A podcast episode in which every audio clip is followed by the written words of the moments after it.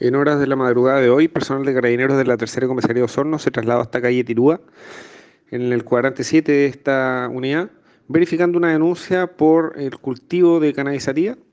sorprendiendo al interior de la habitación de un domicilio la cantidad de ocho plantas, eh, las que se mantenían en un invernadero tipo de indoor, con la totalidad de elementos para la comisión de este ilícito. De lo anterior se dio cuenta el fiscal de turno, quien dispuso que el detenido quede en espera de citación.